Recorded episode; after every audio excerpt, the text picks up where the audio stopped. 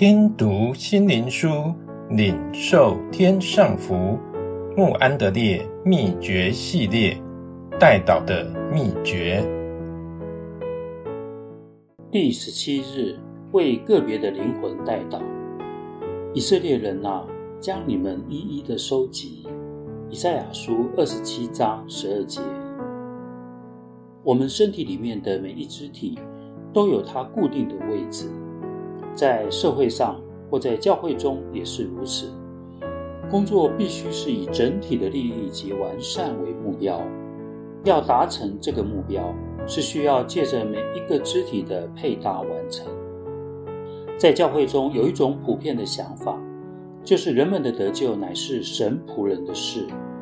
由于传道人通常都是与群众接触，很少接触到个人。这就造成双重的亏损。信徒本身不明白，他需要对他四周的人做见证，这可使自己的属灵生命活泼刚强，又可使人蒙恩。由于未信的人们所接触到的信徒没有把耶稣传给他们，使他们受到极大的亏损。我们极少发现有人想到该为着四周的人代祷。基督徒的生活需要恢复代祷应有的地位，那对教会及当中一切的侍奉是多么重要啊！基督徒什么时候认清这个伟大的事实？神在天上渴望要做的拯救，需要地上的祷告配合，这是不可或缺的。只要认识这件事，我们才看见代祷是使灵魂得救的主要因素。若没有圣灵的能力显出在祷告的事工上，一切努力都是徒然。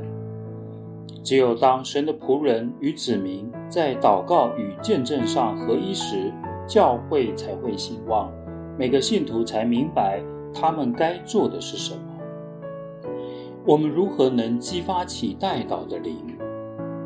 答案是两面的，一面要每一个基督徒，当他一开始领悟到。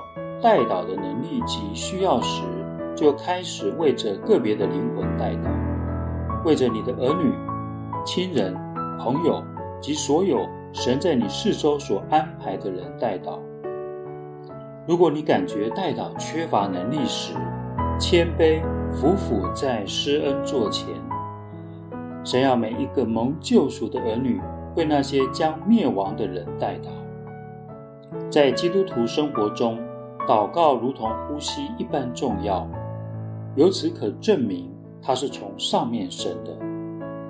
神是何等看重代祷，由于我们迫切及不断地祷告，神必将圣灵的能力赐给你及你四周所有神的儿女们。